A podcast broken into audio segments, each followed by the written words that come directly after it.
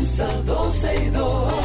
Sergio Carlos, Karina, Larrauri llegan para darnos toda la información de los hechos, toda la diversión del momento. Todo, todo, todo, todo lo que quieres está en 12 y 2.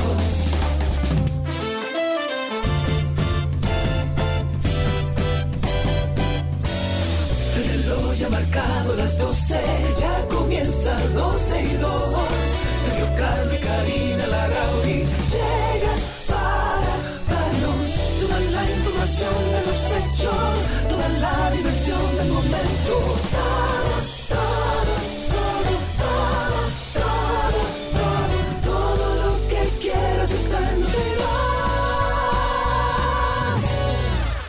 Bienvenidos a 12 y 2. Ya estamos aquí, cada uno en su lugar. No tenemos idea de por dónde anda la vida de Alan, pero él está con nosotros. No, no, Cerveza no. en mano a esta Él hora. No, yo quiero que tú veas. Cerveza en mano, sin oye, teacher.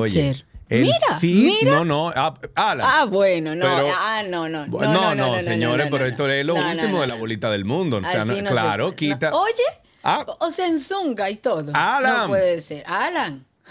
No puede ser. La vida no, No, puede Mira. señores, no, no, no, no, no. no. Así no. Así no así puede no, ser. Alan. Así no. Alan Te iba a decir que Alan me está dándolo todo. Está En dándolo primer todo ahí. plano también. O sea, tenemos Alan, todo en o primer sea, plano. Nos enseñaste la zunga, nos enseñaste to- todo. Lo único que Todo, falta o sea, es- vimos todo, todo ha sido eh, compartido a través de, red- de, de la radio y de redes sociales. Todo. Porque eh, tú no puedes venir a trabajar en Zunga sin tichen, con cerveza en mano.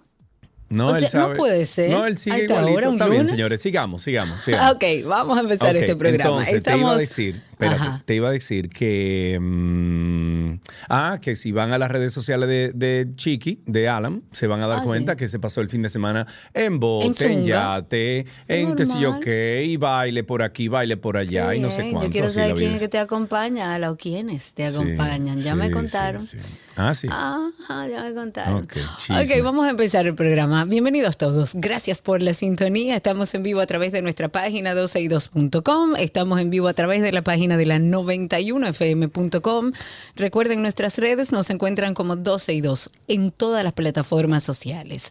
Hoy lunes abrimos el programa poniéndonos al día, bueno, con todo lo que sucede en nuestro país. Hablemos iniciando el programa del desfalco del Ministerio de Agricultura. Ya el Tribunal de Atención Permanente del Distrito impuso una garantía económica de medio millón de pesos, impedimento de salida del país y presentación periódica.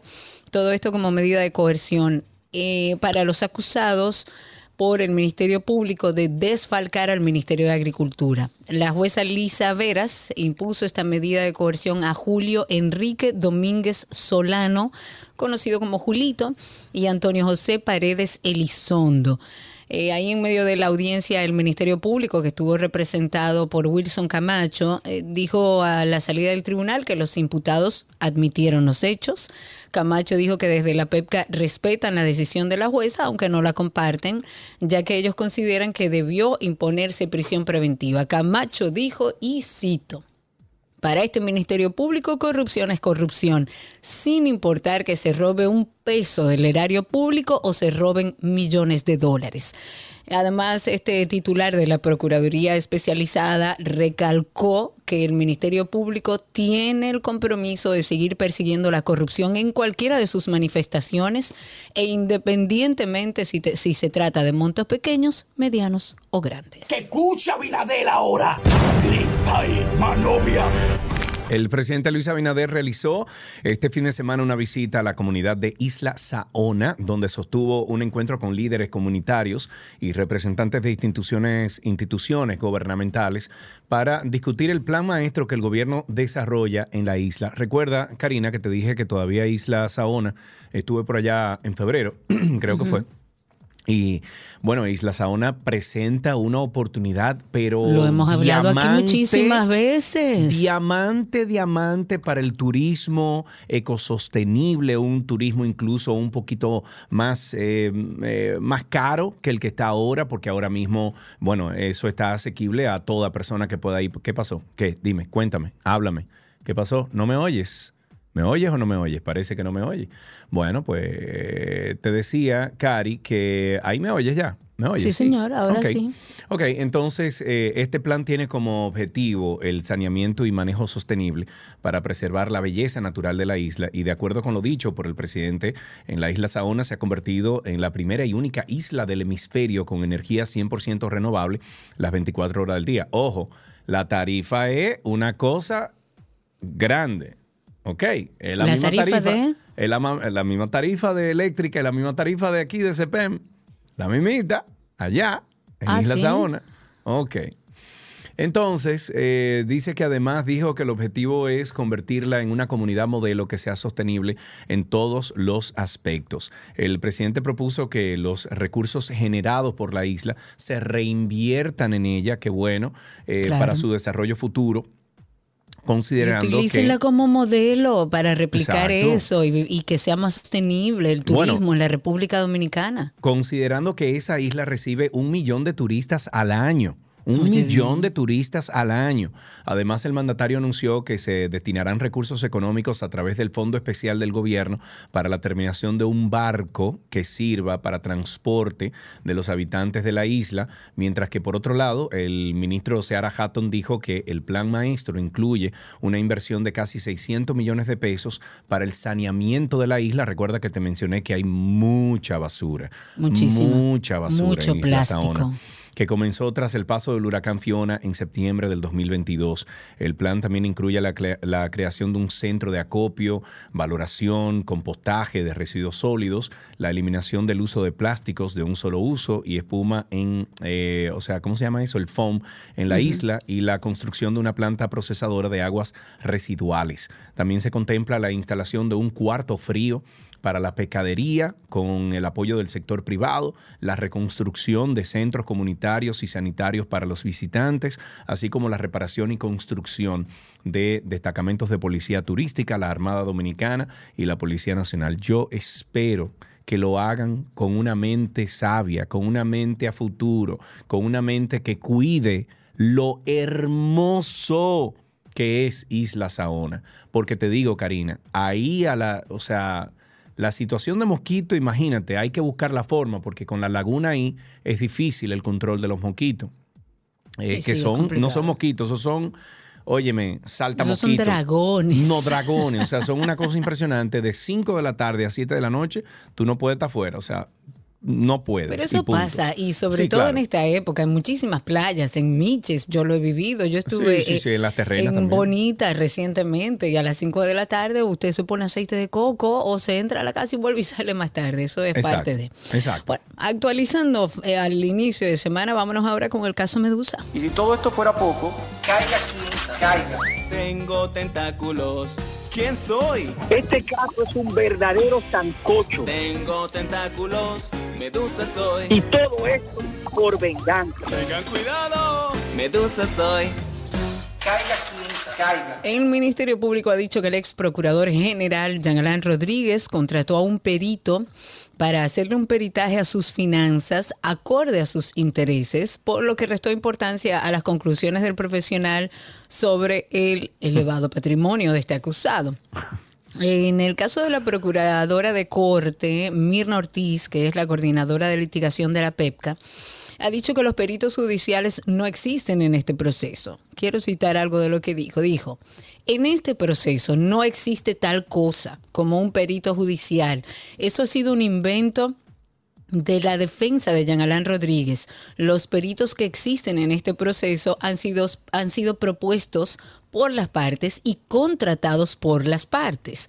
Además, la procuradora dijo de que en el caso de Jean Alain Rodríguez, el juez autorizó a que esa defensa contratara y pagara los servicios de un perito para que, acorde a sus intereses, realizara un, un peritaje de sus finanzas.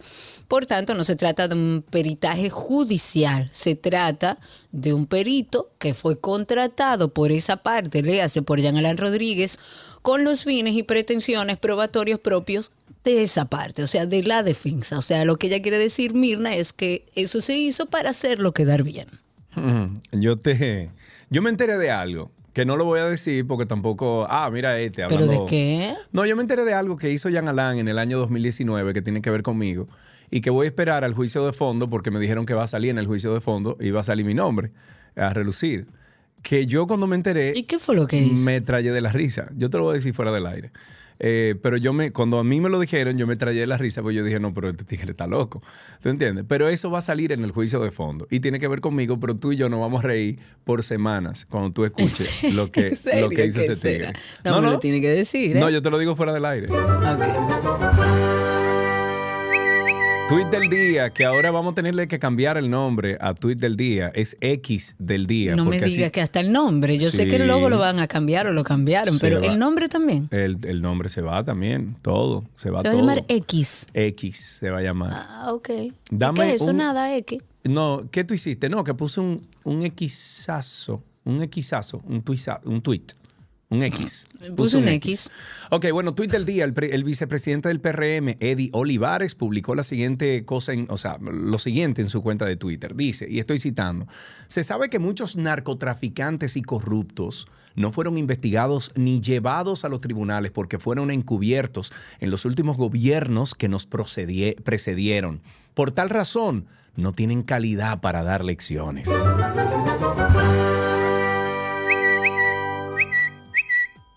Ok, sigamos ahora con los padres. No voten uniformes. Atención, que el Ministerio de Educación avise lo que se va a hacer. Para el próximo año escolar 2023-2024, el Ministerio de Educación va a permitir el uso de los uniformes escolares actuales y empezará a entregar eh, gradualmente los nuevos uniformes que se están confeccionando a través del INAVIE. El ministro ya habló, el ministro Ángel Hernández dijo que la entrega de los nuevos uniformes se va a realizar a medida que los proveedores los vayan entregando y explicó que va a consistir en un pantalón azul marino y una camiseta azul celeste Oh, Dios para mío, todos igual los que estudiantes. antes. Antes era kaki. Pero Antes bueno, era kaki el pantalón, que me, encantaba a mí el, el kaki. O sea, el kaki con el blanco a mí me encantaba siempre. Eh, yo, yo me lo pongo, así de adulto yo me lo pongo y para eso parezco que voy al colegio. A mí me No, encantaba pero nunca eso. fue kaki blanco, fue kaki y azul. Kaki azul. Bueno, sí, azul se ensucia menos que el blanco, etc. Exacto, exacto. Entonces, en este caso va a ser pantalón azul marino y una camiseta azul celeste, o sea, azul clarito Me parece para mucho todos azul, los estudiantes. Eh, Eso no es azul. nada, Eh, deja de eh, criticar.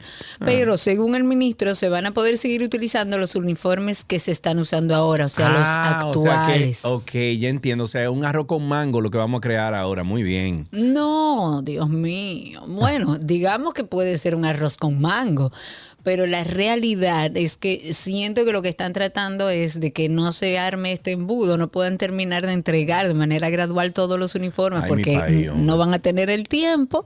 Entonces, para que los padres y madres no se compliquen, ya ustedes saben que no voten los uniformes del año pasado porque sus Mm. hijos pueden ir con ellos. Ellos van a seguir utilizando pantalón color khaki, camisetas como la usaban antes, distribuidas por colores, por regiones, como se había hecho.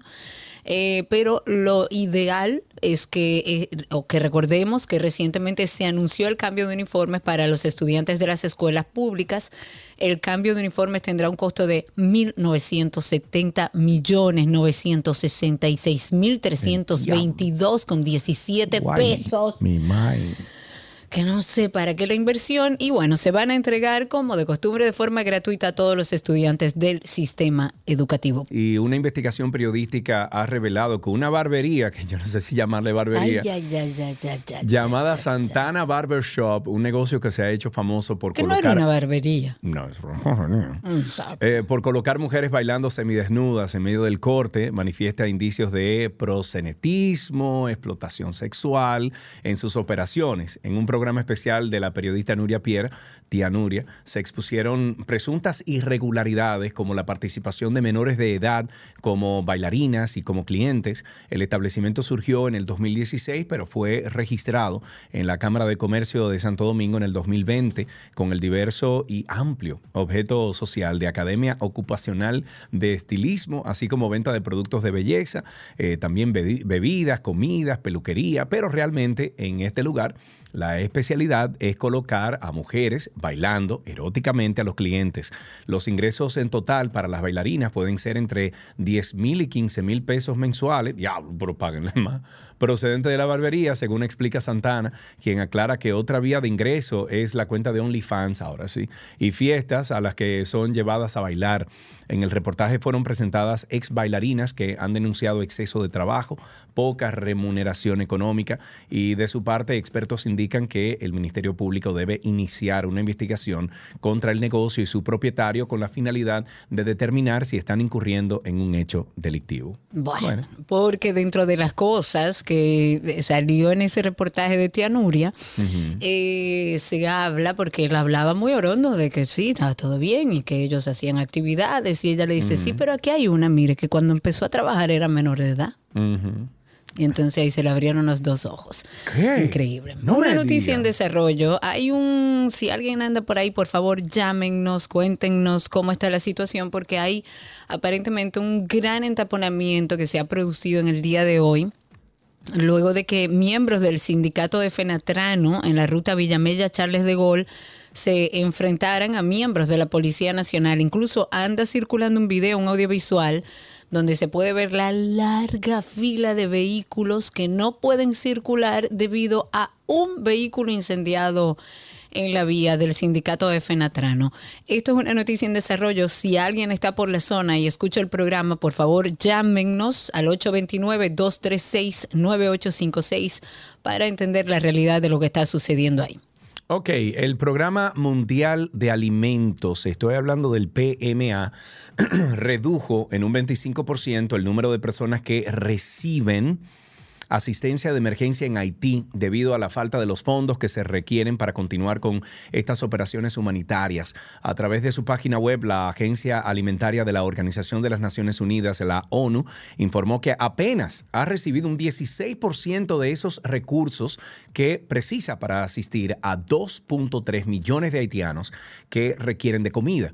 El recorte a los beneficiarios significa que 100 mil de los haitianos más vulnerables se han quedado sin ningún tipo de apoyo alimentario de la agencia la ONU durante julio, sumando más de 4.9 millones de personas que no tienen acceso a alimentos suficientes, siendo cerca de la mitad de la población haitiana. El PMA, o sea, el Programa Mundial de Alimentos, detalló en su portal de que, bueno, de no recibir más recursos con celeridad, bueno, pues no, no podrán brindar esa asistencia alimentaria a 750 mil personas en situación deplorable eh, y con necesidades urgentes.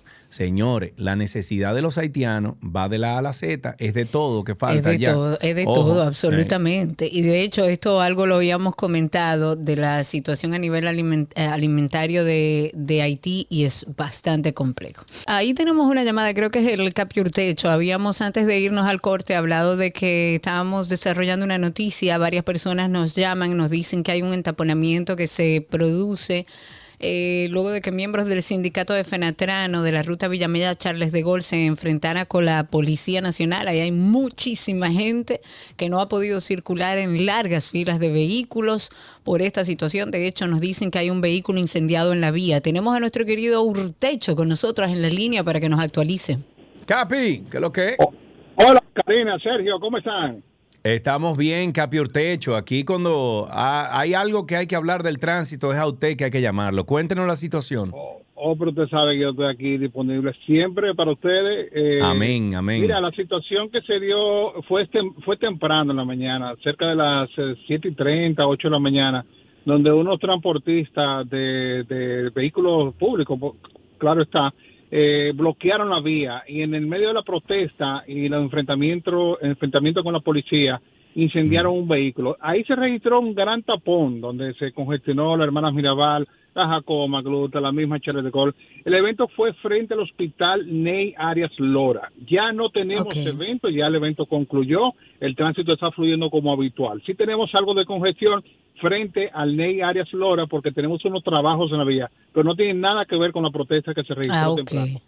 Ok, perfecto, Urtecho. Muchísimas gracias. Así eh, un poco aclaramos la información. Esta situación sucedió en la mañana. Habrá que ver cuáles son las consecuencias para Fenatrano, para la misma esta. policía que explique, porque no puede ser que cada vez que uno de estos sindicatos quiera parar el tránsito de aquellos que salimos a trabajar temprano en la mañana, puedan hacerlo sin ninguna consecuencia, o ninguna Karina. repercusión. Sí, consecuencia. ¿Tú crees que va a haber consecuencia alguna? No, no creo con los carros públicos, con los sindicatos, pero bueno, se está haciendo algún trabajo y ojalá lleguemos al punto donde quitemos la fuerza que tienen esos sindicatos. No porque ellos no puedan tenerlo, deben tenerlo y abogar por sus derechos en Es que abusan, conjunto. abusan, pero abusan. abusan, abusan de ese derecho, abusan del otro, porque usted no puede incendiar un vehículo en el medio de la vía Karina. cuando hay otras personas que necesitan llegar a su puesto de trabajo. Te, eh, Urtecho, ¿tú estás ahí todavía?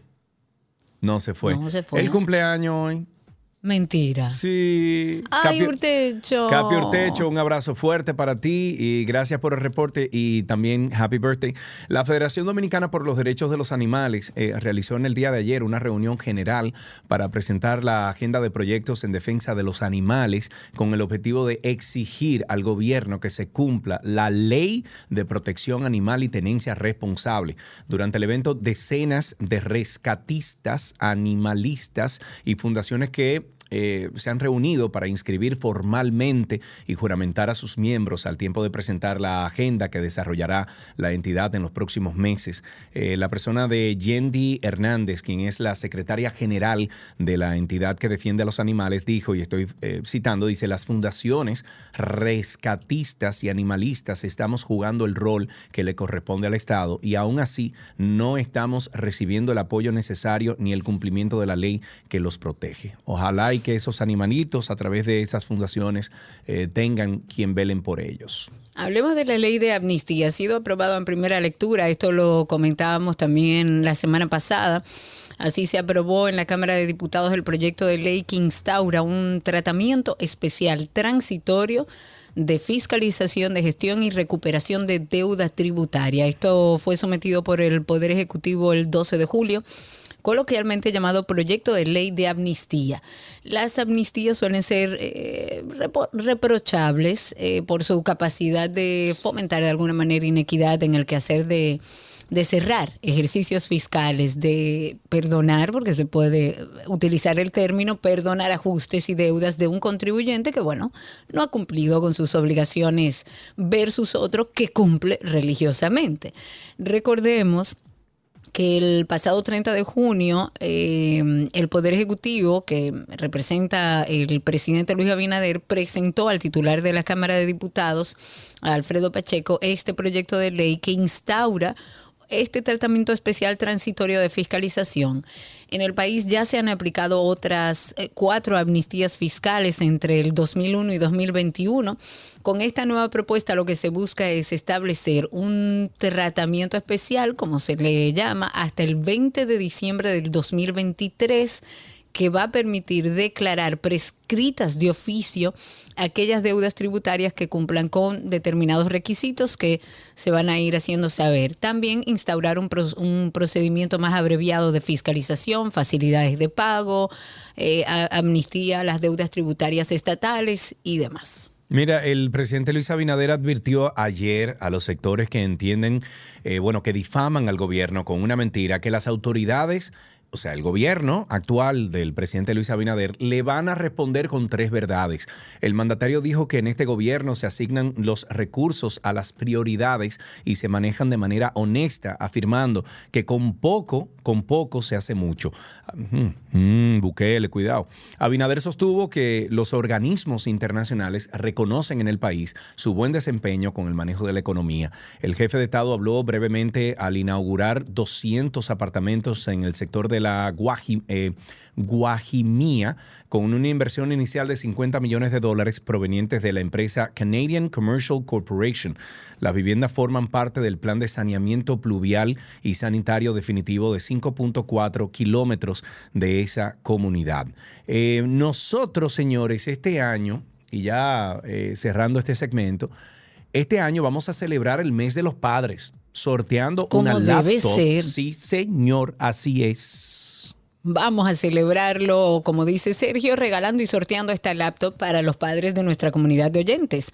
Así que si usted quiere participar, solamente tiene que ir a nuestra cuenta de Instagram 12 y 2 para llevarse esa laptop nuevecita por el Día de los Padres. Nos encuentra como 12 y 2 en Instagram, va a seguir ahí los pasos que le pide para participar de este sorteo y el viernes no se pierdan de un súper especial que preparamos para los padres aquí musical que de seguro les va a encantar. Además, escuché esta mañana, me puse a escuchar el, el, Karina y Sergio After Dark del viernes.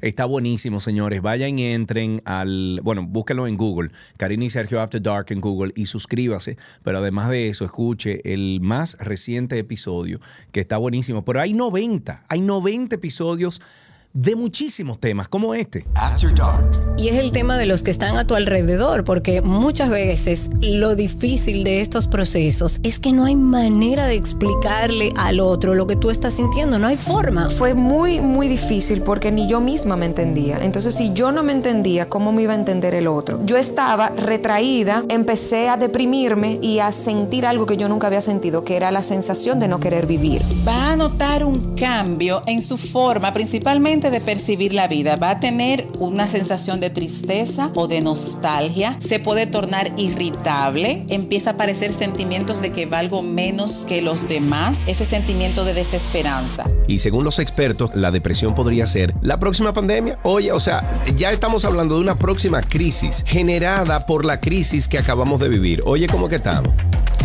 Karina y Sergio. After Dark. Todo lo que quieres está en 12 y 2.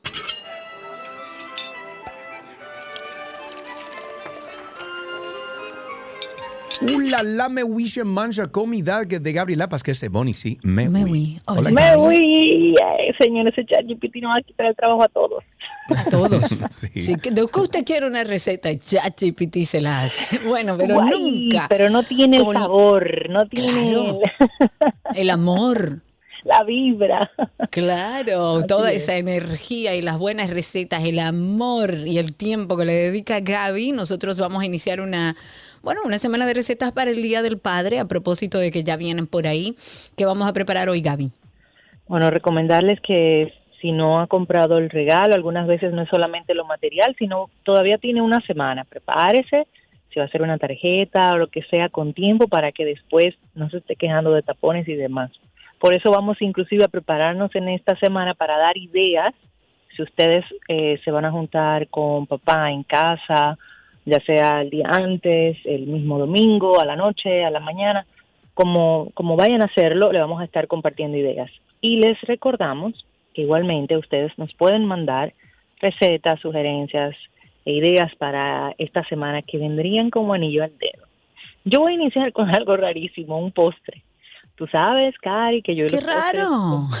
Sí, pero este, déjame decirte, me ha quedado lo más bien, aparte que es muy fácil, eh, aunque tiene su técnica como todo, pero me, me ha salido lo más bien y, y el sabor es espectacular. Te estoy hablando de un cheesecake de chocolate que no necesita hornearse, eh, que si bien lo puedes hacer como cheesecake, o sea, como la forma, el molde, lo puedes también hacer en vasitos, eh, que me parece genial porque lo puedes servir eh, en diferentes ocasiones, pero también en vasitos individuales, que es una chulería, y te toma también menos tiempo eh, que se forme. Como no lo tienes que desmoldar, lo pudieras servir hasta como un mousse.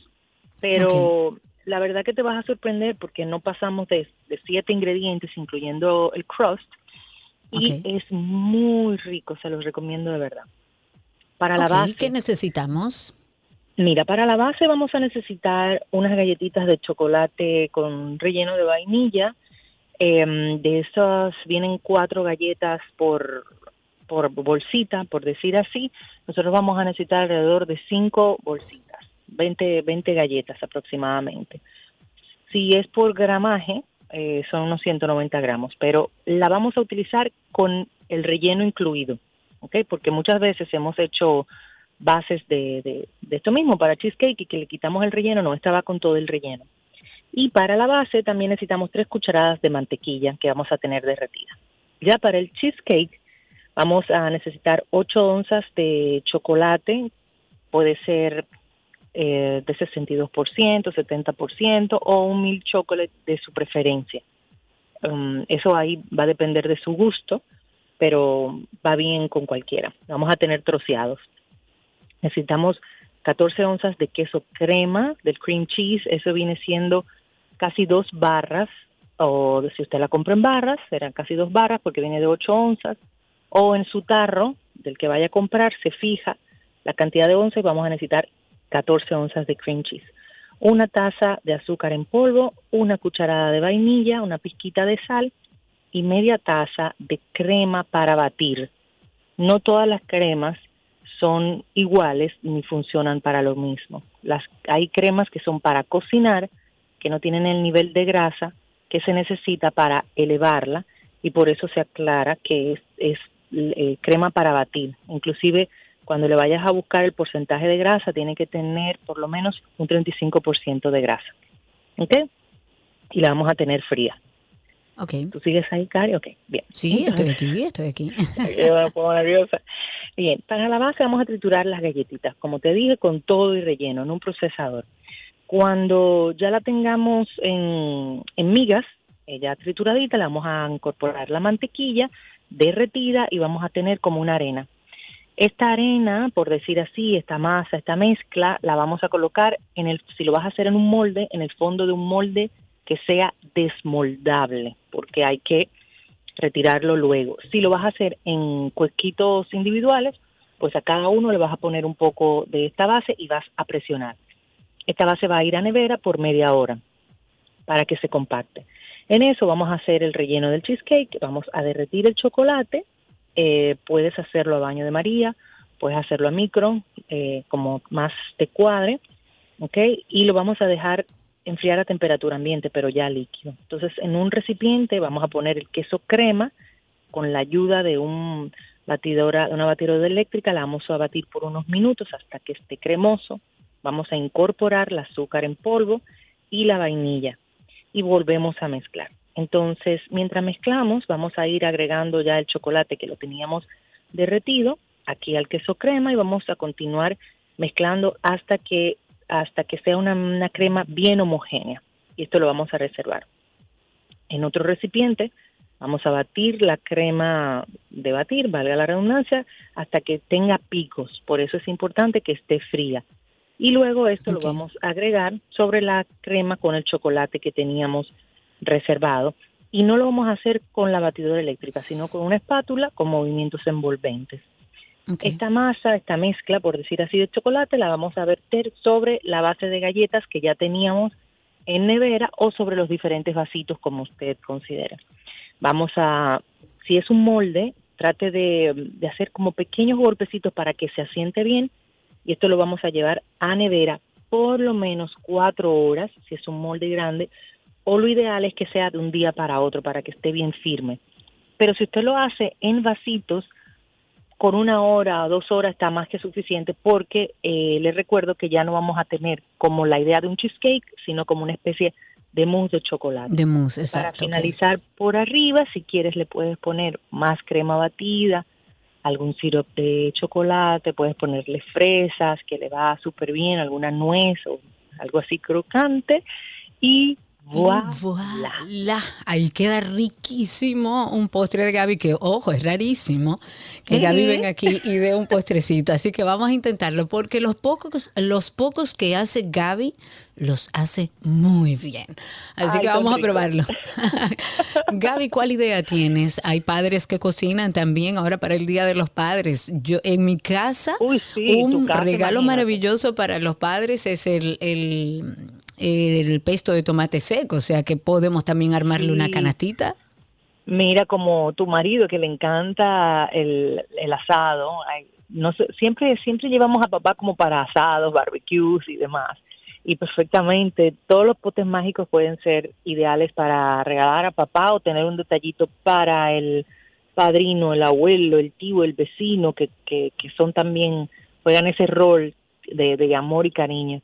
Eh, con cualquiera de nuestros hijos. Y como muy bien dijiste, Cari, está el pesto de tomates secos, está la mermelada de tocineta, que, uff, divino. Las mostazas que vienen mostaza miel trufada y trufada regular, el mix de hierbas que es eh, espectacular y la mantequilla trufada. Todas esas curas eh, de Voilà la pueden conseguir entrando a su Instagram, Voilà RD, y ahí ven los puntos de venta y si lo piden con tiempo, se lo hacemos llegar a través claro, recuerde, con tiempo. Nacional o exactamente un delivery en Santo Domingo o lo que sea.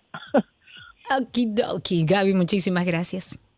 Un beso enorme, sigo en sintonía y bueno, nos escuchamos mañana nueva vez. Así será. Muchísimas gracias, Gaby. Si ustedes quieren más información sobre los potes mágicos, sobre eh, ahí en Altos de Chabón, siga ambas cuentas. Hay una que es Voilà RD, que son los potes mágicos, que para el Día de los Padres también eh, es delicioso. Y también está Voilà Café ahí en Altos de Chabón. Hasta aquí nuestra receta del día.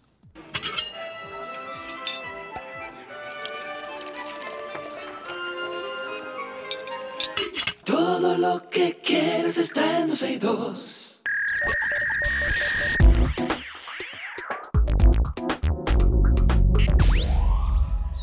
Estamos ya en lo mejor de la web. Hablemos de Twitter. Hay que hablar de Twitter porque ahora no sabe uno cómo llamarle.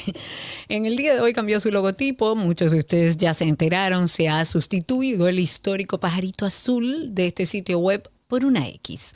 Desde la empresa dijeron que esto se hace como parte de un cambio de imagen que va a ser más amplio. Esta es, digamos que la más reciente modificación desde que Elon Musk compró esta plataforma de medios sociales por la suma mínima de 44 mil millones de dólares el año pasado. El sitio web de la red social muestra ahora el nuevo logotipo de la empresa. Es una X blanca sobre fondo negro. El cambio todavía no se ha realizado en la aplicación móvil, pero en la madrugada del domingo Elon Musk adelantó que ya planeaba hacer este cambio en las próximas horas y dijo y puso a través de las redes, pronto diremos adiós a la marca Twitter y gradualmente a todos los pájaros. Esto dijo, escribió en su cuenta. El cambio no es sorprendente debido a la larga historia de Musk con el nombre X. Este multimillonario CEO de Tesla tuiteó el pasado octubre que comprar Twitter es un acelerador para crear X, que es la aplicación para todo. La empresa de cohetes de Musk, que es Space Exploration Technologies Corp se conoce comúnmente como SpaceX y en el año 1999 Musk fundó una empresa llamada X.com que es de servicios financieros online ahora conocida como PayPal. Dice, no estoy seguro de que de qué sutiles pistas le dieron paso, pero me gusta la letra X, tuiteó Musk el domingo. Pero el cambio en Twitter fue recibido con escepticismo en la plataforma de medios sociales. El cambio será muy confuso para una gran parte de la audiencia de Twitter que ya empieza como a resentir un poco este tema de la plataforma debido a otros cambios importantes también que ha hecho Elon Musk. Eh, algunos usuarios utilizaron, por ejemplo, la misma red social para dejar claro que no le gustaba la nueva imagen. De hecho, muchos, muchos expertos han, han coincidido en sus opiniones al decir que 17 años de branding se han ido a la basura. Y yo opino lo mismo. Elon podrá tener todas las buenas ideas que quiera, pero este es en particular, dicen expertos en marketing dicen que no, que le parece un suicidio mercadológico. Lo que sí es como decía Sergio al principio, uno dice, ah, puso un tweet. Y ahora, ¿cómo vamos a decir? puso una X. Puso una X. Wow. ¿Será? No sé. Bueno, una nueva versión del asistente de Google que está en proceso de desarrollo incluye una nueva característica para los usuarios, el escaneo y resumen de páginas web usando tecnología de inteligencia artificial similar a la que se utilizó en la creación de BARD, la inteligencia artificial generativa de la empresa. Como parte de este proyecto de integración de la inteligencia artificial en diferentes productos de la empresa, Google estaría entonces ya mejorando las capacidades de este asistente personal utilizando, bueno, chatbox como BARD y su modelo extenso de lenguaje generativo como Notebook. De esta forma, ambos programas están presentes en otros productos de Google, como el caso, por ejemplo, de Google Docs e incluso futuras versiones de otros programas como Google Sheets y Google Slides que también inco- inco- incorporan estos recursos en sus funciones para faci- facilitar la carga de trabajo de los usuarios a quienes se intentará brindar más facilidades para concentrarse en labores más importantes. Para acceder a esta nueva función del asistente de Google, los usuarios deberán ingresar a una página web cualquiera, o sea, de preferencia que tenga un artículo o un texto, y activar el asistente pulsando el botón de inicio en un celular Android por unos segundos. Uno de los comandos que aparecerán en la pantalla superior a la ventana emergente será el de resumir. Por el momento la función se mantiene en una versión de prueba, pero algunos usuarios de teléfonos o Pixel de Google ya tienen acceso a esta característica y lo más probable es que el botón resumir solo aparezca en estos dispositivos cuando se realice un lanzamiento oficial. Hace unos días comentamos aquí que la inteligencia artificial creada por Google, o sea, se llama Bard, Bard, ya está habilitada en español luego de tener una capacidad limitada para acceder a otros idiomas además del inglés. En general, el software tiene más de 40 nuevos idiomas como castellano, árabe, chino, alemán, portugués y bueno, muchísimos Genial. más. Yes. Y recordemos que tenemos nuestro podcast a propósito de la web, que usted puede ir a Google ahora y poner Karina Larrauri Podcast o Sergio Carlos Podcast y le van a salir ahí todos los enlaces de más de 80 episodios que tenemos para ustedes sobre bienestar y salud mental.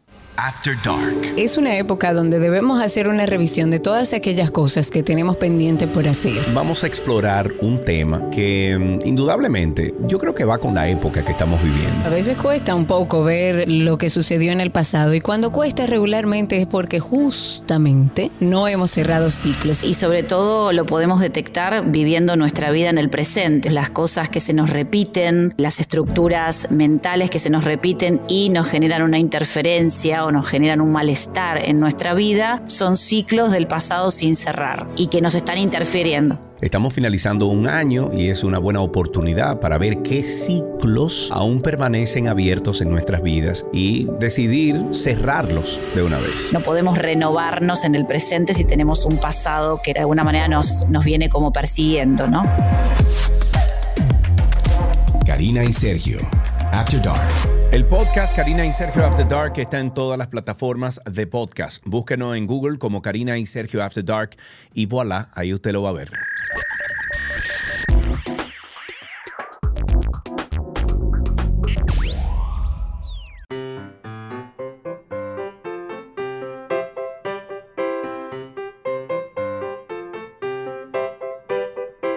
Ahí tenemos ya la llamada de una princesa, en este caso, ella es Yara y está con nosotros en la línea. Hola Yara, ¿cómo estás?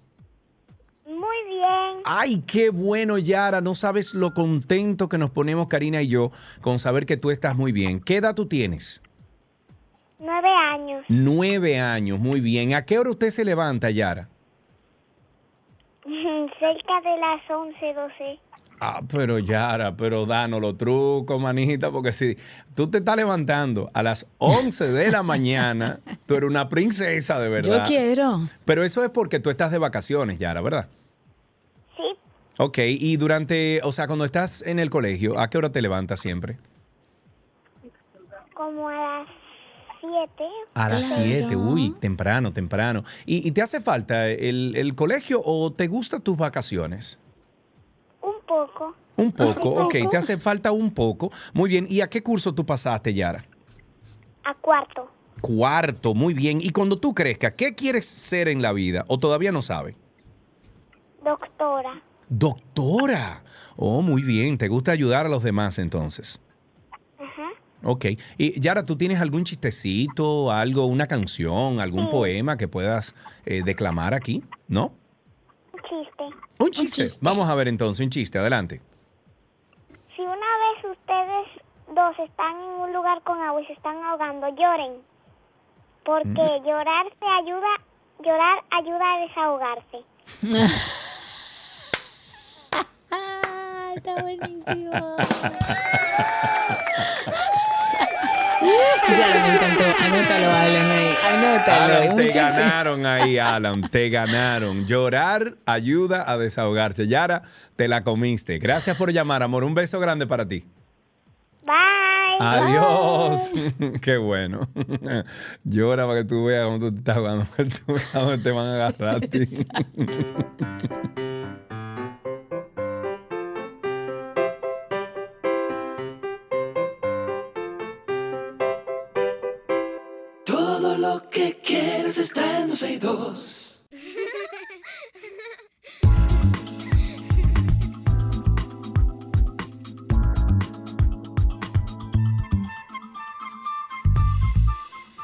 Estamos en nuestro segmento de familia, un segmento que siempre dentro de este programa y por 15 años hemos elaborado para, bueno, tratar de dar información, ayudar a las familias en sus procesos. Y hay muchos que siguen o persiguen un ideal de familia, esa que nos presentan en series, en películas, conformadas por papá, mamá, los niños, el perro, la casa, con un enorme jardín, donde todos siempre tienen una enorme sonrisa en sus rostros y no La tienen ningún la tipo de blanca problema. alante también. Exacto. blanca, sí. Este modelo de familia no tiene nada de malo. Sin embargo, hay personas que entienden que por no cumplir con estas características, su familia no es suficiente. Y de acuerdo con una investigación que realizó la Universidad en Viena, más del 58% de las personas que fueron investigadas dijeron que sus familias eran un fracaso y solamente un 9% consideraba que su familia era Wow. perfecta. Y por eso hemos querido como exponer el tema de ¿la familia perfecta existe? Mm. Para conversar sobre este tema recibimos a Sugeni Ciprián. Ella es psicóloga clínica con un máster en terapia familiar sistémica. Sugenis, bienvenida. Hola Karina, hola Sergio, a todos los que nos escuchan. Hor- Qué bueno que te tenemos estar aquí, Sugenis. Ah, bueno, pero para nosotros es un verdadero placer. Gracias por estar aquí. Entonces, la pregunta se tiene que hacer. ¿Existe la familia perfecta? ¿Sí o no? Vamos a empezar por ahí. ¿Qué es una familia perfe- perfecta, Sugenis? ¿Sí o no? Bueno, eh, para mí eh, sí y no. No tenemos que elegir entre sí y no. ¿Sí existe la familia perfecta? Pues sí, existe la familia perfecta. ¿Desde qué punto de vista? Desde el punto de vista de que la familia es ese lugar donde vinimos a este plano, ¿verdad? A expresar nuestros dones. Y cada familia que escogemos, pues es perfecta para nosotros y para poder cumplir esa misión.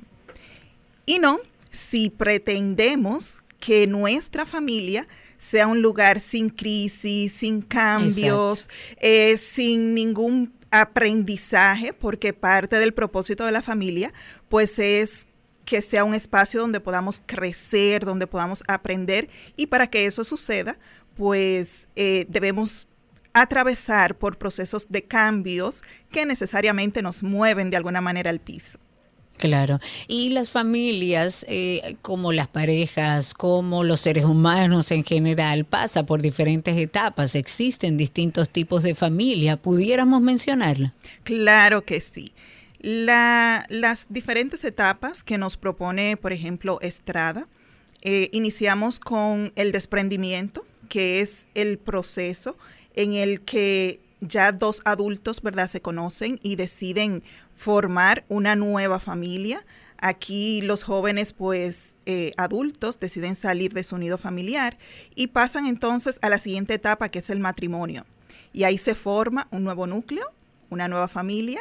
Luego viene las, eh, la llegada de los hijos, la adolescencia, eh, y luego viene entonces el desprendimiento nuevamente que se une con ese retiro. Entonces, ¿qué es lo que sucede? En cada transición de una etapa a otra hay una pequeña crisis. ¿Por qué? Porque debemos hacer un desprendimiento desde donde veníamos y una adaptación hacia donde vamos. Ok. Ok, eh, me están preguntando por aquí, parece que es interesante para, eh, bueno, algunas personas que no quieren participar por redes, pero sí a través de, de WhatsApp, por ejemplo, que me dicen que, mm, a ver, hay uno interesante aquí que me dice, eh, mi familia no la considero normal de acuerdo a lo que Karina dijo al principio, que es aquella familia que se reúne todo el tiempo, que, eh, que come juntos, etcétera. Pero hoy, dentro de lo disfuncional de mi familia comparado a esos estatutos de antes, me considero una familia normal. O sea que lo que está diciendo esto, eh, su génesis, es que de acuerdo a cómo hemos bueno, algunos dicen involucionado en cuanto a lo social, pero otros dicen evolucionado a como estamos en el día de hoy viviendo, eh, dentro de lo que cabe, él se considera que tiene una familia normal, eh, pero no comen juntos al mediodía, obviamente ya no se puede, eso la familia, eh, muchos eh, están estudiando esa hora o no han llegado a tiempo o la mamá o el papá todavía está en el trabajo. ¿Cómo lidiar entonces con esos cambios que tenemos nosotros y que mencionó Karina al principio de esta conversación? O sea, ¿cómo adaptarnos a los nuevos tiempos? Fíjate, Sergio, parte de los retos que nosotros estamos viviendo como familia y como seres humanos también es un exceso de información. Un especialista nos dice, mira, la familia debe ser de tal y cual forma. Eh, otro nos dice, no, lo más importante en la familia es la fe. Otro nos dice, no, lo más importante en nuestra familia es compartir mucho, mucho tiempo de calidad. Y todo eso está muy bien. Sin embargo, la invitación es a que conozcamos nuestra familia. ¿Por qué? Porque cada familia define cuáles son los valores que son importantes para ella. Y en función de eso, entonces establecer cuál es el propósito, la misión de nuestra familia, que puede sonar quizás eh, como a administración de, los 80. Sin embargo... Óyeme, pero no está mal y te voy a interrumpir ahí, Sugeni, porque tengo un pariente cercano, muy cercano, uno de mis hermanos, que cuando se casó junto a su esposa, ellos decidieron establecer cuáles eran los valores que querían inculcar y que habían aprendido y que querían traspasar a sus hijos. O sea, lo hicieron como una empresa. Ok, nació esta empresa que es este matrimonio cómo nosotros miramos la vida hacia adelante como pareja, como hijos, y lo establecieron incluso escrito y lo compartieron con sus hijos a medida que fueron creciendo. Y ese es un modelo de familia, pero hay otros modelos de familia distintos a esos, que no, no es que uno está bien o uno está mal, es la forma en la que cada familia se desarrolla, se desenvuelve, evoluciona. Totalmente de acuerdo. Y cada familia como sistema independiente tiene la responsabilidad, el llamado de definir de acuerdo a, los, a sus integrantes, de acuerdo a lo que es importante para, importante para cada uno de ellos, cuáles son esos valores. Entonces, no se trata de forzar, encajar dentro de, un prototipo de familia, que es lo que crea la presión dentro del sistema familiar, el, el pretender esa, esa perfección que realmente o nos conduce a la evasión de no querer ver eh, lo que realmente está pasando o lo que estamos viviendo, o nos conduce a que uno de los miembros de la familia se esconda detrás de la sombra de otro. Seguimos en familia, estamos hablando en el día de hoy de, bueno, la pregunta que hacemos es si la familia perfecta existe hoy en día. Tenemos a Sugenis Ciprián, ella es psicóloga clínica con un máster en terapia familiar sistémica. Y quedamos con la pregunta al aire, entonces, es Sugenis si debo yo o debo eh, eh, nuestro núcleo pues familiar debería compararse con la familia del vecino, o sea, mirarnos en otra familia. ¿Eso es sano? Definitiva y absolutamente no. Así como la comparación nos hace daño de forma individual, pues asimismo dentro de un sistema familiar es fatal esa comparación y es lo que muchas veces lleva a los padres, que son la cabeza de familia, ¿verdad?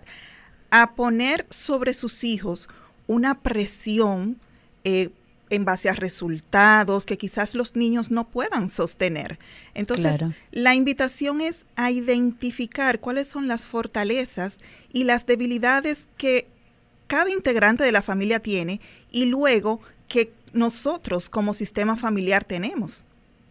Claro. Y eso eh, crea un sistema, disculpa, un sistema particular y único irrepetible, no hay forma de compararse. Claro, como somos los seres humanos. Hablabas hace un momentito de valores. ¿Cómo, para empezar a dar algunas herramientas, podemos nosotros fomentar los valores en la familia, los valores que hayamos decidido como familia? ¿Cómo pudiéramos hacerlo? Fíjate, una de las recomendaciones que le hago a, a las familias es que aprendan a verse, a reconocerse. Lo que dejamos de ver, lo dejamos de amar. Entonces, luego de establecer esos valores, es importante que nos mantengamos viéndonos cada uno dentro de su particularidad.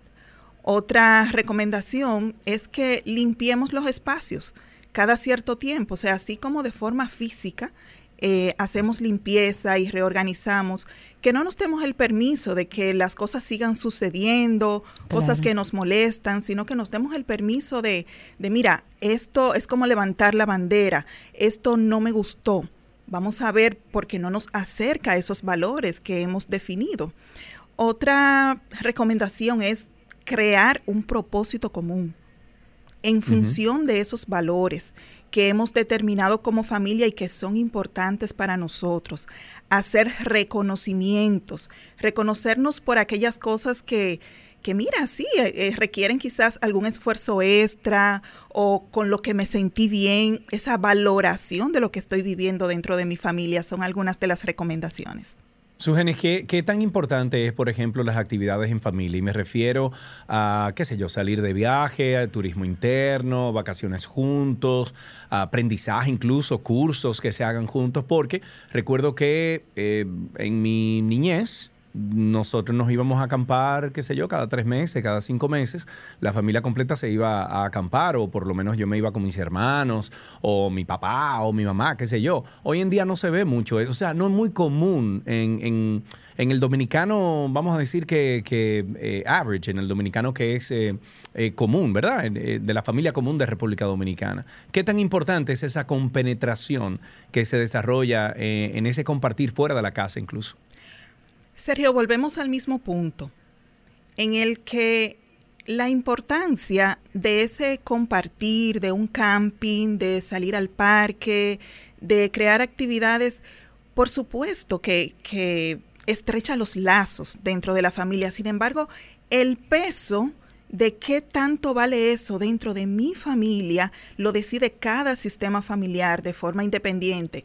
Porque a lo mejor a un sí, sistema... pero perdón, Sugenis, pero, pero eso tiene que tener un valor incluso ya como formación de familia o, como formación de, la, de, de la dinámica de una familia que puede, en su esencia, puede ayudar a, resolver hasta problemas. Yo recuerdo que a lo mejor yo peleaba con un hermano mío y nos íbamos de vacaciones y se olvidaba todo, porque imagínate, estábamos no, olvidar no, olvidar no, olvidar no es sano. Bueno, pero hay que hablar, hay que conversar. pero uno lo dejaba pasar ya, Karina, porque estamos en la playa, salimos de la casa, no estamos en el, ¿tú entiendes? No estamos en el meollo del asunto.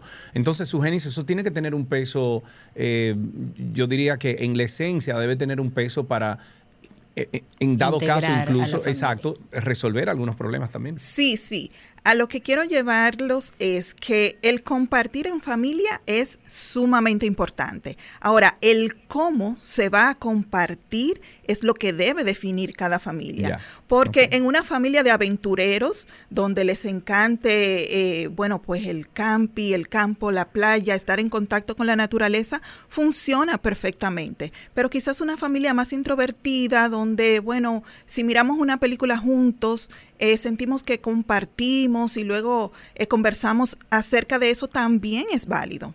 Es a lo que es el mensaje que quiero dejar. O sea, cada sistema familiar tiene la responsabilidad de conocerse y de definir cuáles son las cosas que nosotros como familia disfrutamos. Cuáles son esas cosas que nos acercan a nuestro propósito como familia.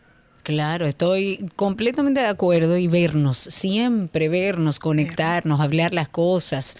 Dejamos de amar lo que dejamos de mirar, dicen por ahí. Muchísimas gracias, eh, Sugenis, por estar con nosotros. Qué bueno poder hablar de este tema.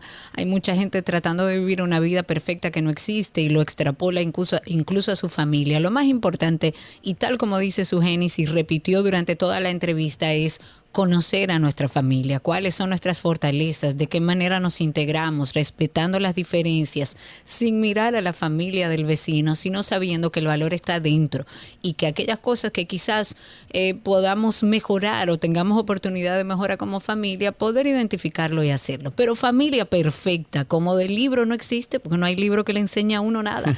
Sugenis, muchísimas gracias. Gracias a ustedes, un fuerte abrazo.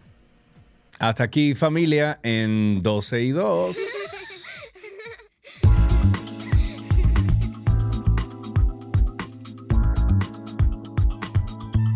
Todo lo que quieres está en 12 y 2. Let's go, let's go now.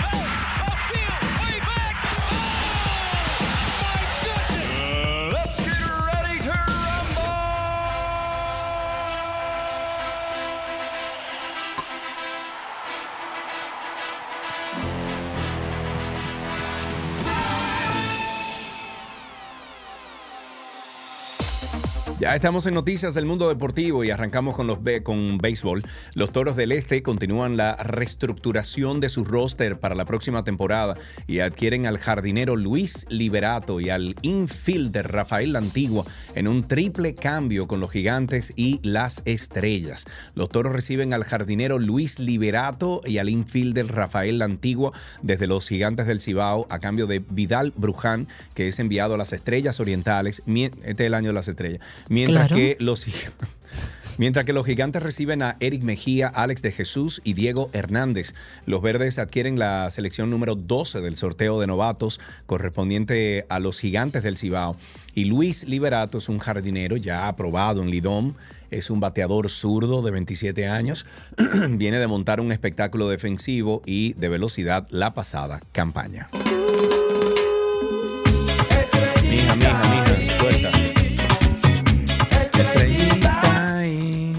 Este año es verde. Punto y se acabó. Okay, con otra noticia, básquetbol, los Reales de la Vega lograron una victoria 85-76 sobre los Titanes del Distrito Nacional. En el primer partido de la gran final de la Superliga de la LNB que se celebra en el Palacio de los Deportes. La ventaja de los Titanes fue de 69-62 en el último periodo, cuando Justin Jackson logró una bandeja y a partir de ahí llegó una espectacular corrida de 16-0 que impulsó a los Reales al triunfo, la cual se completó con una canasta de Quad Green, eh, restando cuatro minutos y que puso el marcador 78-69 el segundo encuentro de la gran final de la Superliga entre los Reales y los Titanes se va a celebrar este martes, o sea, mañana a las 8 de la noche en el Polideportivo de San Cristóbal. En fútbol, la relación entre el PSG y Kylian Mbappé, Mbappé, Mbappé, está rota, partida, no sirve quebrada. El equipo decidió no llevar al jugador a la gira de pretemporada en Japón y este se entrena en solitario con los otros descartados de la institución. Mbappé sigue, perdón, sigue firme en su postura de no renovar y cumplir su contrato hasta el 2024 y el PSG, que no sé lo que es, no piensa tenerlo en el club. Paris Saint-Germain. Ah, mira qué lindo. Entonces, club bajo sus condiciones por lo que lo ha puesto a la venta. Sin embargo, el Real Madrid, ese sería el RM entonces, nunca llegó a 200 millones por un fichaje, pero con Kylian bueno, y como ha demostrado que sí pueden hacerlo, ya que es un deseo del club desde hace mucho tiempo. Por ahora, el conflicto sigue entre el PSG, el Paris Saint-Germain, ya amenazó a Mbappé, bueno, en dejarlo toda la temporada 2023-2024 sin jugar y viendo los partidos desde la gradería. Durante la gira en Japón, Luis Enrique acudió a la presentación y no dijo nada sobre la ausencia del jugador, por lo que se cree que el director técnico acepta lo que la directiva haga con Mbappé. ¿Y qué tan, qué tan, bueno es Mbappé? Mm, muy, muy bueno. muy bueno. O sea, no puedes hablar ni compararlo con Messi, pero debajo de él está No, no, Messi es Dios. O sea, el Papa y, Messi. Sí, sí, sí, Messi es Dios. debajo de Dios están sus discípulos. El primero en la fila es Mbappé, o uno de los primeros. Dios primero, luego Messi. ¿eh? Cuidado con eso. Relajando. Voleibol, la selección de voleibol femenina de la República Dominicana volvió a revalidar su título de campeón esto por sexta ocasión en la Copa Panamericana Sub-23, al disponer 3-1 de las anfitrionas de México en un encuentro súper reñido que marcó el final de la justa de voleibol. Las ganadoras tuvieron que batallar durante una hora y 43 minutos para salir por la puerta grande y levantar así el título que ya estaba en sus manos. República Dominicana obtuvo así una plaza a los Juegos Panamericanos Junior 2025 como uno de los dos mejores equipos de Norseca en la justa. Y para finalizar, el neerlandés Max Verstappen, sólido líder del Mundial del Fórmula 1, logró en el día de ayer en el Gran Premio de Hungría su séptima victoria consecutiva, la duodécima de Red Bull, que establece así un nuevo récord para su escudería. El vigente bicampeón del mundo se impuso al británico Lando Norris, McLaren y a su compañero de equipo, el mexicano Sergio Pérez, segundo y tercero respectivamente, el siete veces campeón del mundo, el británico Lewis Hamilton Mercedes, que partía desde la pole, del, la pole position, o sea, por primera vez desde diciembre del 2021, no aguantó el empuje de Verstappen, Norris y Oscar Piastri de McLaren en la salida y al final de la primera vuelta ya era cuarto clasificado, posición en la que cruzó la meta final. Qué pena lo que ha pasado con Lewis Hamilton. Sí, la verdad que sí. Sí, pero es que tú sabes lo que pasa, que veo que, eh, ¿cómo se llama? Max es, aparte de arriesgado, Es un tigre como que Frío. le gie de la vida, loca. Ese Sí, sí, tigre como que frío, no le como importa nada, Como men. nada, como que la vida le pasa por arriba. Si hay que tirarle el carro arriba al que está al lado, se lo tira. Si hay que irse adelante y no esperar al compañero, se va. Sí, o sea, llega un momento en que sí, tú eres muy bueno, loco, pero también tú eres muy poco eh, como parte del equipo, como tú, tú eres muy poco colaborativo con tu equipo. Muy no sé. egoísta con Sí, el no sé, no triunfo. sé. Pero Antes bueno, de finalizar deportes, recordemos nuestro podcast de Karina y Sergio After Dark. Recuerden que lo consiguen en todas las plataformas de podcast, un podcast que hemos hecho y seguimos haciendo con el ánimo de informar, empoderar sobre salud mental y bienestar. A pesar de que muchos creemos conocer todos los detalles sobre la menstruación, hay detalles que se nos pasan. Sin sangre no hay vida. La menstruación es la base de la especie humana. Para la especie reproducirse necesita la sangre. Y ciertamente la menstruación es un tema al que llegamos con muy poca información regularmente. Solo se nos dice del tema higiénico. De no hablar de higiene, porque tú higienizas algo sucio. No, esa sangre es vida. Higienizar que el pene no se higieniza. El pene se lava. Además de que en cada mujer puede manifestarse de distintas maneras. Entonces la menstruación les recuerda a las mujeres que tienen un cuerpo, que no es solo hacia afuera, que hay algo que hacer dentro. Y ese dentro es, conchole, yo tengo un ciclo menstrual, yo soy mujer. Y, y es muy hermoso si lo vivimos con armonía. Karina y Sergio. After Dark. Karina y Sergio After Dark, estamos en todas las plataformas de podcast. En Google usted pone Karina y Sergio After Dark y ahí nos va a encontrar. Hasta aquí deportes en 12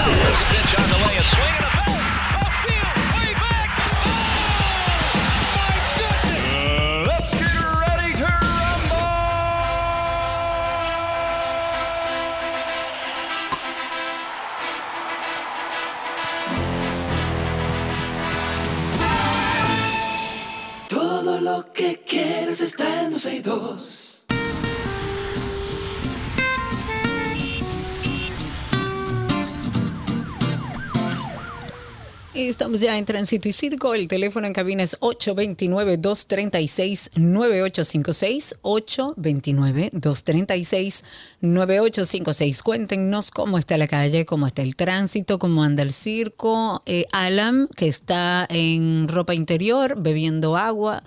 Eh, estaré Sí, recibiendo sus no, llamadas. Óyeme, porque no pudo ni ponerse un traje de baño, no. Él está en ropa Una interior y zunguita. punto. Señores, pasen por mi historia, que yo lo grabé y lo subí para que ustedes vean cómo No trabaja nuestro creo. asistente de producción. Ah, no, pero Karina, tú haces Ve una cosa así. vocal.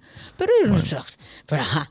Ok, 829-236-9856. Cuéntenos cómo está la calle ardiendo allá afuera. Y a través de Twitter. Recuerden que estamos en Twitter y estamos permanentemente leyéndonos por ahí. Nos puede conseguir también como 12 y 2. Yes, el Tribunal Superior Administrativo, el TSA, ordenó a notificar mediante acto de alguacil al presidente de la República, al Ministerio de Defensa, al Estado Dominicano y a los altos mandos que conforman el Estado Mayor. Usted se preguntará, oh, oh, ¿y por qué? Bueno, con el propósito de que respondan los términos de la demanda en daño pa- patrimonial interpuesta por incumplimiento de una sentencia definitiva que ordenó el reintegro al ejército del coronel Pedro Julio Goico Guerrero, Pepe Goico, en el año 2021 mediante un recurso de amparo. La orden de citación fue hecha por el prese- presidente del TSA, Diomede Villalona, contra el jefe de Estado, con, bueno, Luis Rodolfo Abinader Corona y el ministro de Defensa. La petición de reintegro fue hecha al mandatario porque ningún cuerpo castrense reintegra a un militar si, bueno, si no es dispuesto por el presidente de la República. Entonces, el presidente era que lo tenía que hacer. Eh, Pepe Goico denunció el incumplimiento de estas decisiones del Tribunal Superior Administrativo y demandó ser reintegrado a las filas del ejército. Y ahora, ¿cómo entonces se van a hacer? Diga usted. Exacto. 829-236-9856. Ahí tenemos dos llamadas. Ahí tenemos a Erner para empezar. Hola Erner, ¿cómo estás? ¿Cómo están, Sergio y Karina? Muy bien, Mira. Erner, me da mucha curiosidad tu nombre, ¿de dónde lo sacan? Pues, según mi padre, eh, había un pelotero que creo que jugaba en el país en los años 60, 50, algo así, y tenía de apellido Erner, Erner con H. Ok. Eh, entonces, de ahí sacó el nombre y me lo puso. Creo que soy la única persona en el mundo que lo tengo. Como apellido sí he encontrado más personas. Bueno, estoy viendo, estoy viendo aquí una, déjame ver, eh, dice aquí, no, no, no, no, aquí hay una Fernanda Erner con H, pero de nombre no. Bueno, No, pues cuéntanos entonces, Ernest, eh, eh, perdón, Erner, eres único, adelante. Erner, sí, sí. Mira, yo te quería hacer un comentario con relación a lo que estaba hablando la joven ahorita sobre empresas familiares, en mi experiencia personal. O sea, yo no soy profesional en el asunto ni nada por el estilo, pero con relación a la pregunta que tú dejaste en el aire de si era saludable o no compararse con otras familias. Sí, correcto. Yo diría que eso no es un rotundo no. Yo diría que eso depende de la forma que tú lo hagas. Por ejemplo, cuando tú comparas dos personas, eh, ahí es un poquito difícil porque tú, tú estás viendo lo bueno y lo malo, pero cuando tú te comparas tú mismo de una forma crítica, au- autoconstructiva, eh, por ejemplo, mira, Sergio está haciendo esto y yo, déjame ver, yo quiero hacer esto, déjame ver cómo lo hizo Sergio, déjame ver cómo yo lo estoy haciendo. Yo me estoy comparando de una forma auto, autoconstructiva. Sí. De igual manera, si yo comparo mi familia con otra familia, déjame ver cómo ellos están haciendo esto, déjame ver qué le está funcionando, déjame ver qué yo estoy haciendo. O sea, me estoy comparando yo mismo, viéndolo Sí. de una manera autoconstructiva. Lo que No sé pasa, si lo Erner, correcto, lo que pasa es que yo creo que eso es muy subjetivo, porque a lo mejor los valores que tú tienes de formación y como te criaron a ti, eh, mm, bueno, nunca van a ser los mismos que el del vecino. Sin embargo, sí entiendo tu, de, de dónde sale tu comentario. Es una, vam- vamos a llamarle, es una raíz, es una esencia, es una, eh, es una línea que debe tener, pero nunca del todo. Y te entiendo. Y hasta cierto sentido estoy contigo en ese sentido. Gracias. Un abrazo, Un abrazo. Sí, Muchísimas señor. gracias. 829-236-9856. Próxima llamada. Se cayó esa llamada que teníamos ahí. Podemos continuar informando que el Colegio Médico Dominicano, junto a varios movimientos médicos gremiales, denunciaron este lunes un supuesto atropello policial del que fue víctima su expresidente, el doctor Santiago Castro, según explicó Zenén Cava, eh, quien es el, el actual cabeza del Colegio Médico Dominicano. Castro se encontraba transitando en la vía pública el sábado pasado cuando fue abordado por miembros de la Policía Nacional, quienes le apresaron bajo la premisa de que se encontraba en una lista roja. Seren dijo que el miembro del gremio, yo quiero saber de dónde sacaron eso los policías, a dónde ellos buscaron en algún sistema dinámico, ¿verdad? Que se actualice todo el tiempo, que tengan ellos en la mano que ese señor estaba en una lista roja. ¿Cómo saben ellos que ese señor estaba en una lista roja? Zenén dijo que el miembro del gremio fue víctima de una situación enojosa, incalificable, atropellante por parte de la Policía Nacional Dominicana, quienes argumentando eh, que el compañero está en una lista roja, lo apresaron mientras estaba transitando en la calle haciendo uso de su derecho al libre tránsito. Me encantaría saber de dónde, o sea, cómo dedujeron ellos, los policías, que ese señor estaba en una lista roja. Me encantaría saber. A conecta a la a IP 829-236-9856. 829-236-9856 es el teléfono aquí en cabina para que nos cuenten cómo andan las cosas allá afuera. Mientras tanto, hablemos de calamar. Es hora de comenzar el juego. Y yo pienso que es mirando hacia el frente que debemos caminar. Es importante aclarar. Inventando. Jugaremos. Corre, corre, corre, corre calamar. Corre que te pillan, corre por el mar. Inventando.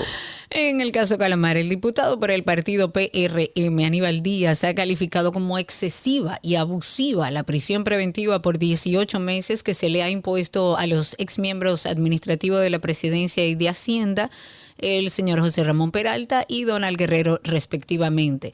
Además, consideró que la justicia debe ser prudente y sensata cuando conoce cada caso del que se ha apoderado. Dice, y cito, en la vida todos tenemos que entender que las cosas cambian, todos somos agentes de cambio.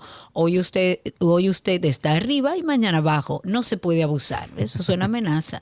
El diputado dijo que Peralta y Guerrero tienen suficiente arraigo para responder a las acusaciones por supuesta corrupción que le imputa al Ministerio Público Sin que sea necesario mantenerlos bajo arresto, ya que ninguno de ellos, según este PRMista, representa un riesgo para evadir sus procesos. Pero además Aníbal Díaz defendió el derecho que tienen tanto Donald Guerrero como José Ramón Peralta a defenderse tanto en el ámbito de la justicia como a nivel de la opinión pública. Seguimos tomando llamadas al 829-236-9856. Ahí tenemos a Clara en la línea. Buenas tardes. Hola, Clara. ¡Epa! ¡Epa! Clara, ¿cómo está la vida, amor? Bomba, calurosa, Bomba. por tu ciudad. Señores, y este Entrando- ca- tú, tú entrando a tu ciudad, espérate, espérate, espérate. ¿Tú estás en Santiago o o Punta Cana? Tienes que definir ahora. Entrando a tu ciudad natal, a Santiago, entrando a Ah, Santiago. ok. Yo voy para allá Están- el jueves. Estoy allá. Ah, bueno. Están Yes. haciendo eh, reparaciones en la vía. Ahora están frente a Canabacoa, la bomba de Canabacoa. Qué rico. Con un pequeñito tapón. Había una leve llovizna, pero el polvo de Sahara, yo no sé si es que está nublado, si no está nublado. Yo lo que sé que está sepia. Todo sepia. Está bien. Cuéntame, Clara, ¿qué hay de nuevo? Bomba. Bomba. Dándote mi reporte. Y Ah, un no, pues taponcito heavy pump y heavy night an- Ok. entrando a la ciudad.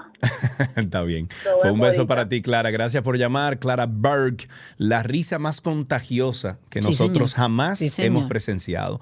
Te amamos, Clara. El presidente de la Asociación Dominicana de Profesores, Eduardo Hidalgo, dijo este lunes que hay cosas que se quedan en la mesa. Y usted preguntará, pero ¿y por qué dijo ese, hombre eso? Bueno, esto es refiriéndose a las reuniones que ha sostenido con el presidente Luis Abinader y el ministro de Educación Ángel Hernández, en las que ha conversado sobre 13 propuestas del gremio magisterial. Son datos, eh, son dados a conversar, están abiertos a escucharte, pero el dicho, del dicho al hecho, hay un gran trecho. Léase, mucha conversación es linda, pero parece que no actúan. Eso es lo que está diciendo este señor. Ahí tenemos una llamadita, Cari. Tenemos en la línea a Fortunato. Hola, Fortunato, adelante. Cuéntanos. Buenas tardes, Sergio, y buenas tardes para todos los radioescuchas de nuestro país. Bienvenido. Desde la Cuava, Santo Domingo, la Guayiga. Cuéntenos. Uy, se Sergio, tú sabes que escuchando escuchando ahorita eh, tu inquietud sobre el caso de Pepe Hueco, Sí. tú sabes que el presidente lo que tiene que hacer es lo siguiente, eh, restituirlo y a las dos horas cancelarlo de nuevo y ya salió de ese problema. ¿Sabes qué? Y antes, déjame decirte una cosa. Yo pensé en eso mismo.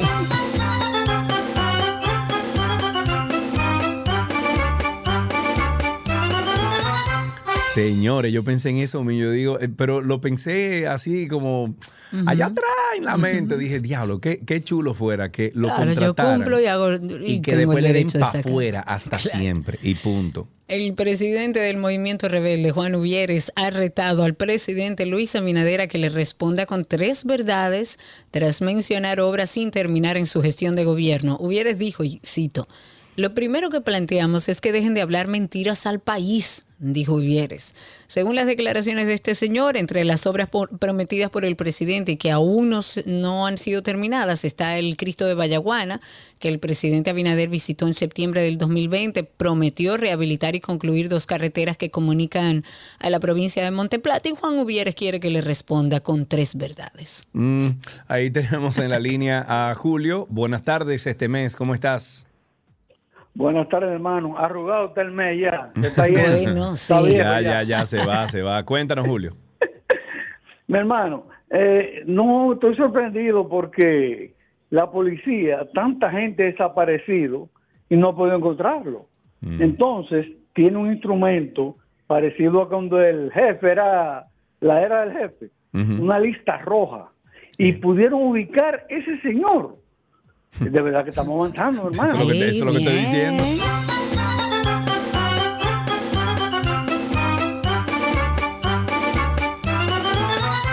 El presidente del PRM, José Ignacio Paliza, que el otro día le hicimos un chiste de parte de- del equipo de la Antinoti, no sé si lo viste, pusimos una foto de José Ignacio Paliza con un champú de Head and Shoulder al Ay, lado. pero tú sí eres... tú y solamente pusimos para inteligentes. Y él le gustó, él lo puso por Twitter. Ah, mira Sí, y después, y después entonces la primera dama le dijo así mismo, eh, ten siempre buen, eh, buen sentido del humor cuando te relajen.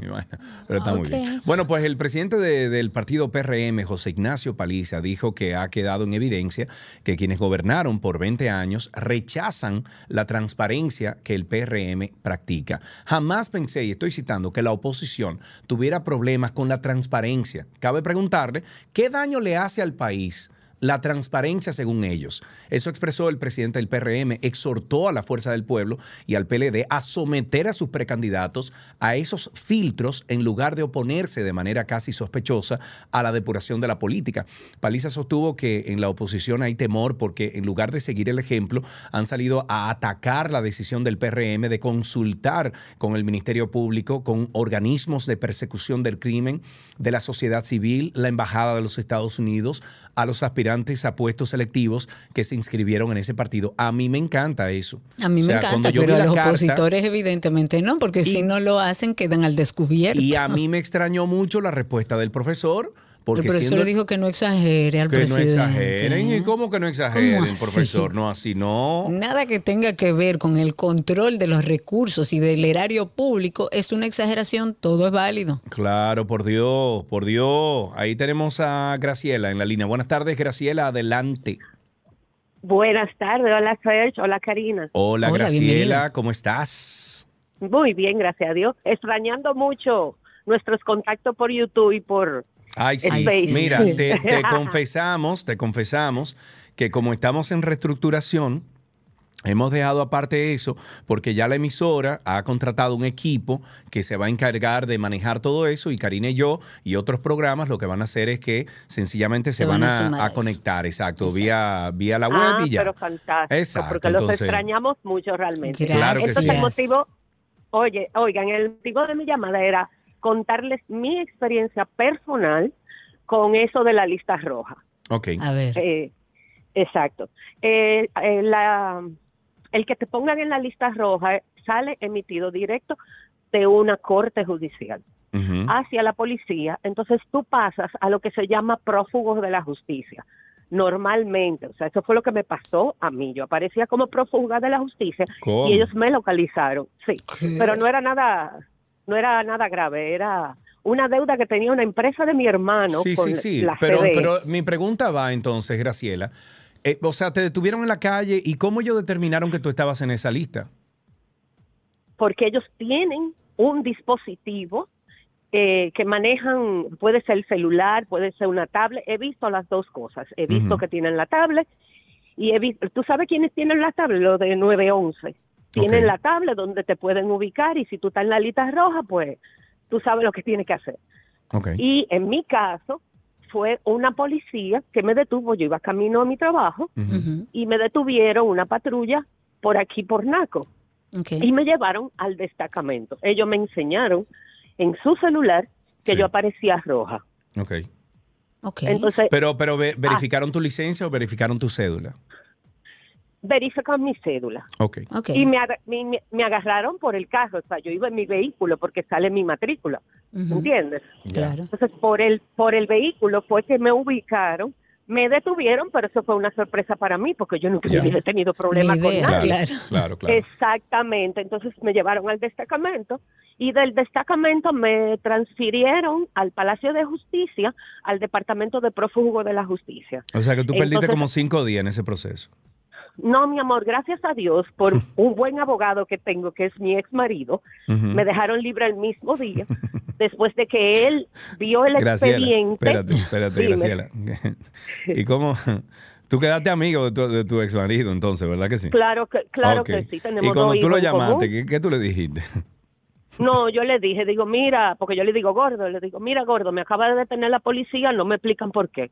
Me dijo, ¿dónde tú estás? Digo, en el destacamento de Naco. Voy para allá. ¿Entiendes? Muy bien. Entonces, bueno, ya te nada, explicaron lo de la lista roja, Sergio. Ahí está, claro y entendido. La idea era que ustedes entendieran, yo no sé el caso de este señor, lo desconozco, pero mi caso fue un desacato, que es lo que se llama, se conoce como orden de rebeldía. pero ni siquiera tenía que ver conmigo, era con mi hermano, Ya, pero ya. yo tenía una, una acción en esa compañía. Entonces los siete accionistas, entonces ustedes saben que antes era así, entonces los siete accionistas estaban en la lista, ay, perdón, en la lista roja. Entiendo. Y entiendo. tuvimos que ir a juicio y todo eso. Bueno, muy bien, Graciela. Muchísimas gracias por esa explicación. Ya sabemos que la policía está, eh, eh, ¿cómo se llama esto? Eh, tiene en su poder herramientas para saber si una persona está o no en una lista roja. Tránsito y Circo, nuestra última parte, empiecen a llamar al 829-236-9856. 829-236-9856 y yo voy a volver a preguntar, aquí no nos vamos a cansar de preguntar, ¿y la alerta Amber? ¿Para cuándo? De acuerdo con una noticia que fue publicada en el día de hoy por un periódico local, nuestro país sufre una inquietante ola de desapariciones que han sumido a nuestro país en un estado de preocupación, de miedo, independientemente de la edad, el origen. Miles de personas, jóvenes, ancianos por igual, han caído en una telaraña de misterio, de desesperación, sin que haya los, las herramientas para poder sentirse uno seguro de que por lo menos se está actuando. En los últimos 10 años se han reportado casi 5 mil casos de personas desaparecidas en el país. Y esta alarmante cifra que continúa en aumento supera incluso el número de víctimas de trata y tráfico, así como los casos también de conflictos sociales, de secuestros, de lavado de activos. Como ahora a la policía le gusta mucho hablar de números, el caso de las desapariciones sigue siendo alarmante. En un país donde la incertidumbre persiste, siguen familias con desaparecidos aún que enfrentan una angustiosa espera, que están luchando por encontrar alguna respuesta y la alerta Amber está ahí parada porque parece que nuestros legisladores entienden que no es importante. Las denuncias de personas desaparecidas han inundado los medios nacionales. Se han presentado rostros de seres queridos que faltan en cientos de hogares dominicanos y entre enero y mayo, solo enero y mayo del 2023, se han registrado 167 casos. Al menos cinco de ellos fueron encontrados sin vida con signos de violencia en sus cuerpos. Y seguimos preguntando, ¿para cuándo la alerta Amber? 829-236-9856. 829-236-9856 es el teléfono aquí en 12 y 12. El presidente Luis Abinader encabeza este lunes la sexta reunión de seguimiento a las acciones y estadísticas sobre la seguridad ciudadana en el Palacio de la, de la Policía Nacional. El mandatario llegó a la sede policial y fue recibido por los ministros de la presidencia, eh, Interior y Policía, de Defensa, el director de la policía. En la última reunión, el mandatario anunció que las estadísticas relacionadas a los homicidios e incidencia de los actos delictivos serán colocadas cada jueves en el portal web de la Policía Nacional. Vemos entonces ahí un seguimiento de- del presidente, como lo dijo hace seis semanas atrás, que iba a caerle arriba a este tema de la delincuencia. Ojalá y que esté funcionando todo lo que está haciendo ahora. 829-236-9856, una última llamada y podríamos entonces terminar con tránsito y circo. Ahí tenemos a Edwin en la línea. Cuéntanos, Edwin. ¿Dónde estará Edwin? Edwin no, No está sé. aquí. No, no. No, ese Se, cayó, se esa llamada. Bueno, 829-236-9856. Una última llamada para Tránsito y Circo. Recordándoles que estamos también en redes como arroba 12 y 2. 829-236. 9856. Seguimos preguntando qué va a pasar también con el tema del ruido. Tenemos eh, informaciones eh, medio en bruma de dónde hay que llamar. Nos habían dado un teléfono de la policía antirruido, de la policía es el teléfono donde ahí usted llama y lo mandan a otro y le dicen que no, que no es ahí, que es en otro lugar. En el día de ayer estuve en mi hogar y el escándalo, pero señores, de lejos, bien lejos, se oía el escándalo terrible en mi casa. No me molesta, cerraba las ventanas y ya terminaba, pero seguimos con una angustiosa eh, situación relacionada con el tema del ruido en la República Dominicana que todavía no hemos logrado controlar. Eso, eso se resolvió, Karina. Eso, Sí, eso no es así como tú lo dices, tú sabes. ¡Que escucha Abinader ahora! ¡Grita y manomia! Eso no pasará. 829-236-9856. Una última llamadita y finalizamos. 829-236-9856. Ahí tenemos una. No, sí, se cayó. No, no. Ok, bueno, pues dejamos entonces tránsito y circo de este tamaño. Hasta aquí, tránsito y circo en 12 y 2.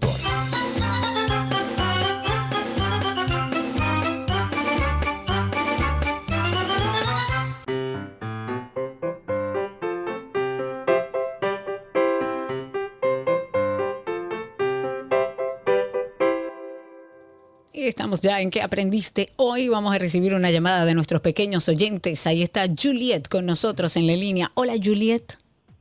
Hola, ¿Cómo estás? bien. Qué bueno. ¿Cuántos años tienes? Yo tengo ocho años. Ocho años. ¿Y a qué curso pasaste?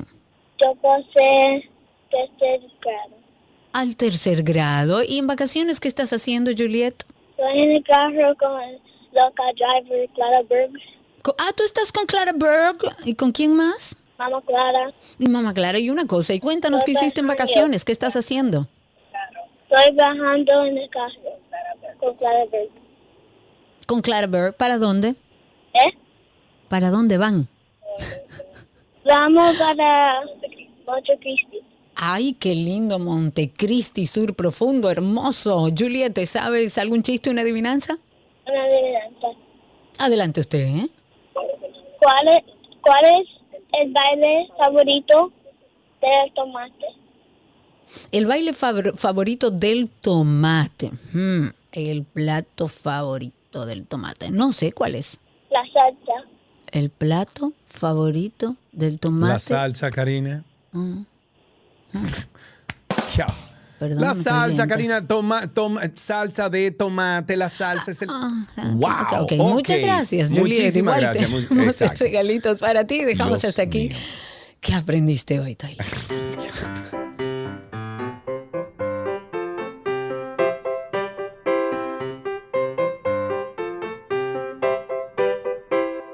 Todo lo que quieres está en 12 y 2.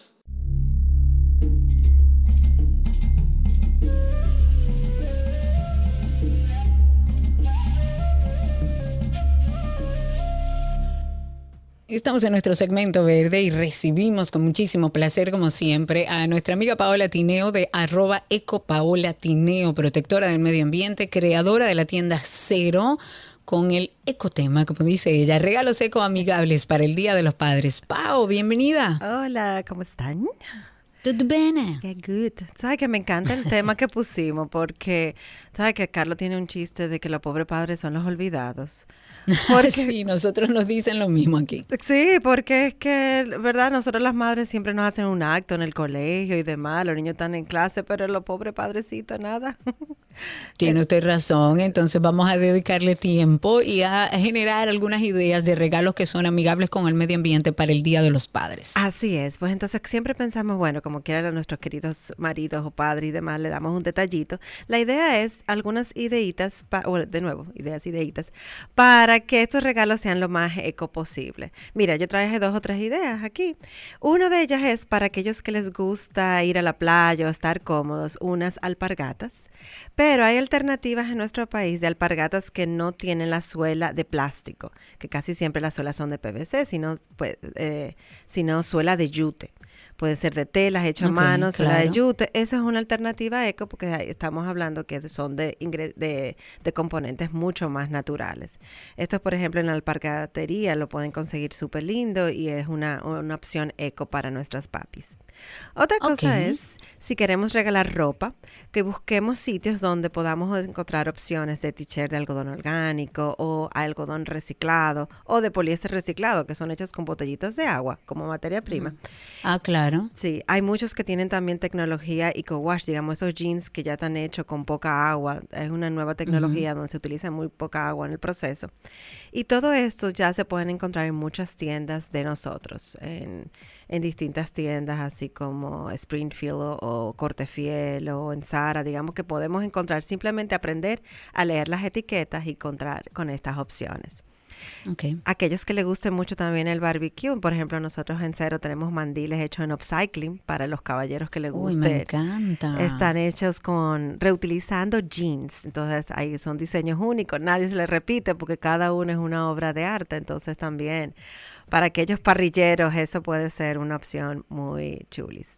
También está eh, el hecho de utilizar, por ejemplo, aquellos que son barbudos, todo lo que es irnos a todo más las opciones zero waste para lo que son eh, así barbudos, por ejemplo, en que sean para afeitar, que sean jabones sólidos para afeitar en lugar de la barra, tú sabes, del bote de, de hacer, de, de aluminio que uno tiende a comprar para afeitarse, este tipo de cosas, o, o una rasuradora de acero inoxidable, que también es una opción eco para nuestros papás, que son ya más barbudos. También puede ser algo así. Otra cosa que yo sé que es algo que regalamos mucho, pero siempre es bueno seguir incentivándola, es la famoso termo o botella de la taza así reutilizable para nuestros papis. Vamos a seguir incentivándolo para que salgan con su botellita de agua o con su café. Incluso ya se le pueden, hay sitios donde tú puedes imprimirle perfectamente fotos de los hijos, de la pareja y demás. Y esto sigue siendo una idea eco en ese sentido. También es- hay opciones para aquellos que queramos regalarles, por ejemplo, unos gemelos o regalar un reloj o unos lentes. Busquemos opciones tipo de la marca Woodies, que son opciones hechas en madera. Algunas en madera recuperada, otras solamente en madera. Y esto es una forma para, una alternativa para esas opciones que son de plástico, que muchas son de PVC u otros plásticos que no tenemos nada que hacer luego de su vida útil. Entonces, esa es una forma. Son lindos, son elegantes, son chulos y son mucho más sostenibles. Otra opción también para aquellos que les gusten, yo creo que esta es de mis últimas opciones, que les gusten los traguitos o Ajá. festejar en sí. Por, Claro. busque- ¿Verdad? También busquemos Sí. estos eh, vinos que hay en el país, en muchos de nuestros supermercados, que tienen certificación orgánica. Hagamos que de ese tipo. O también whiskies que hay, tenemos ya con certificación orgánica. O nuestro ron ya ustedes saben que tenemos aquí en República Dominicana el único ron orgánico. Entonces, también aprovechemos y demos estos detalles para aquellos que les guste disfrutar su traguito. Entonces, Todo esto se puede conseguir en cero, Paola. no, hay algunas cosas que conseguimos en cero, o por ejemplo los relojes, los gemelos, Ah, lo conseguir en cero, el kit de afeitado eh, Zero Waste también lo puede conseguir en cero. Después otras cosas perfectamente en tiendas, como les comenté, lo pueden conseguir y es importante porque mientras más compramos este tipo de opciones, ya las tiendas y demás se dan cuenta de que hay, de que la gente le gusta estas opciones y seguiremos aumentándolas. Entonces, así de las tiendas que comenté, como la pargarería, alparcate, alpargatería, Ajá. Corte Fiel, Springfield, todo eso vamos si quieren comprar ropa o las demás también como mencioné. Así que Me encanta, me encanta. Siempre, Paola, es un placer recibirte. Muy buenas ideas. Recuerden que la tienda Cero está ahí en Galería 360 y hay muchísimas cosas, no solo para regalos, sino para nuestro uso diario, sabiendo que estamos yendo a una tienda que nos ayuda a ser responsables y amigables con el medio ambiente. Pau, muchísimas gracias. Súper, un abrazote. Chao. Un abrazo grande. Encuentran a Paola Tineo en redes sociales como arroba ecopaolatineo y la tienda Cero asimismo por su nombre Cero RD. Hasta aquí, segmento verde.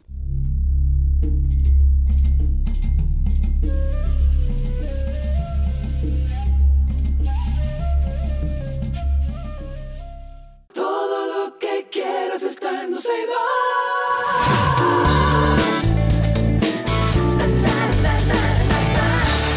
Las noticias del mundo del entretenimiento llegan a ustedes gracias a Gator Lead, hidratación profesional para enfrentar tu día. Nos vamos con que el actor y músico estadounidense Johnny Depp. ¿Qué lío yo- con Johnny Depp, Dios yo, mío? ¿Qué yo lío? nunca Dios. he considerado a Johnny Depp como músico, pero está bien, el músico y actor No, pero él Johnny es Depp. músico, él es músico. Fue encontrado desmayado en su habitación de un hotel de Budapest, Qué capital de Hungría, y tuvo que ser intervenido por un equipo médico. Esto sucedió antes de la presentación que tenía con la banda Hollywood Vampires, razón por la que el show tuvo que ser cancelado, según un medio de comunicación. de Budapest, el estadio donde sería la presentación estaba repleto en espera de la banda cuando se dio a conocer la noticia minutos antes de iniciar, aunque la condición de salud de la estrella de Piratas del Caribe no ha sido confirmada por sus representantes, el publicista del grupo musical anunció a través de su comunicado publicado en Facebook que el espectáculo se cancelaba. Tras ganar la batalla legal que lo enfrentó junto a su ex esposa Amber Heard, el año pasado el actor Johnny Depp sacó un álbum de rock con el legendario guitarrista Jeff Beck y ha estado de gira por Europa. El disco titulado 18 está compuesto básicamente por versiones de clásicos del rock y sale a la venta este próximo viernes.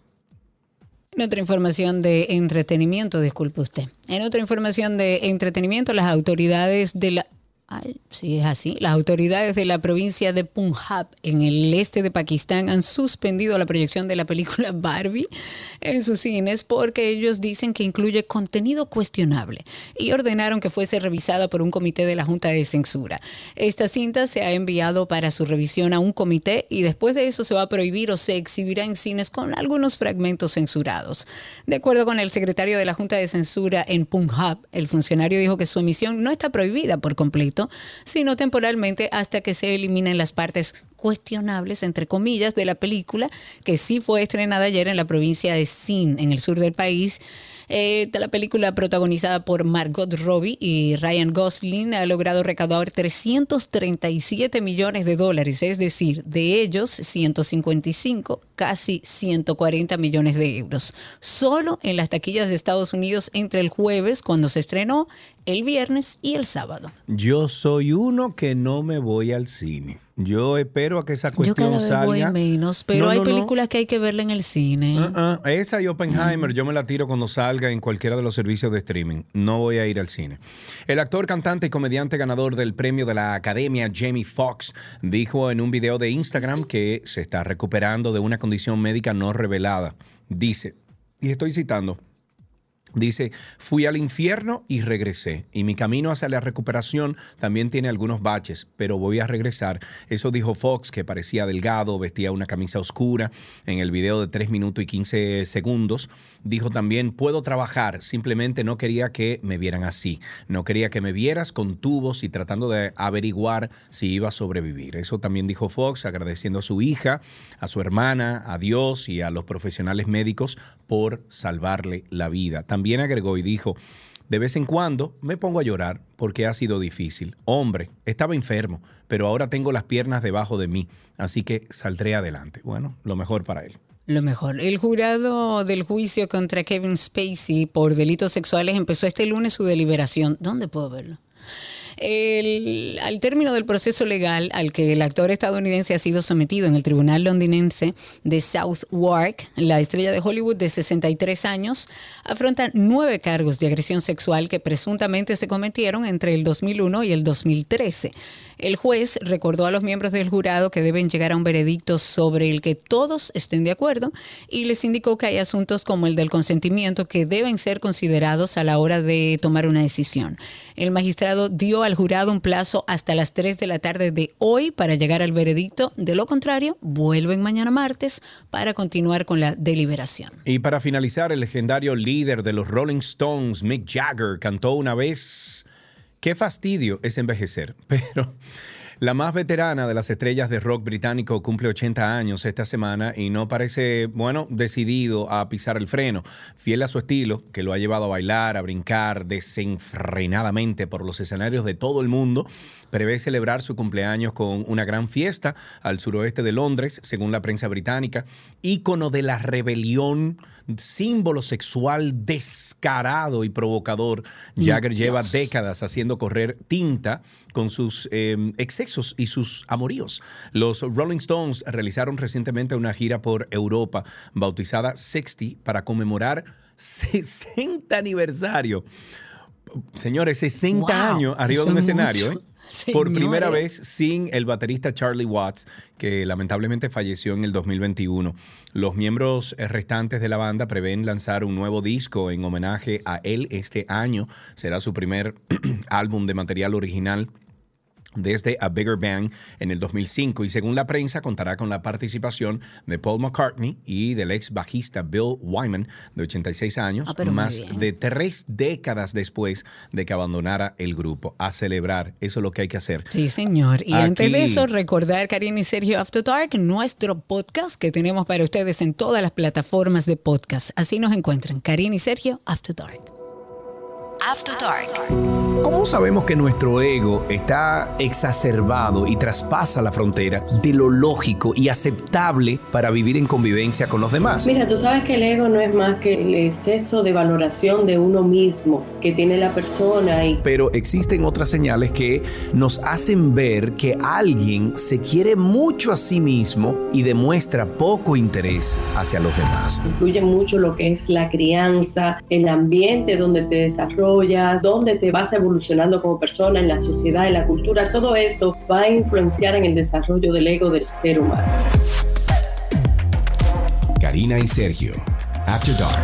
Karina y Sergio After Dark en todas las plataformas de podcast. Ahí nos encuentran como Karina Larrauri Podcast o Sergio Carlo Podcast. O simplemente en Google usted pone Karina y Sergio After Dark. Y voilà, ahí nos encuentra. Hasta aquí, entretenimiento en dos y dos.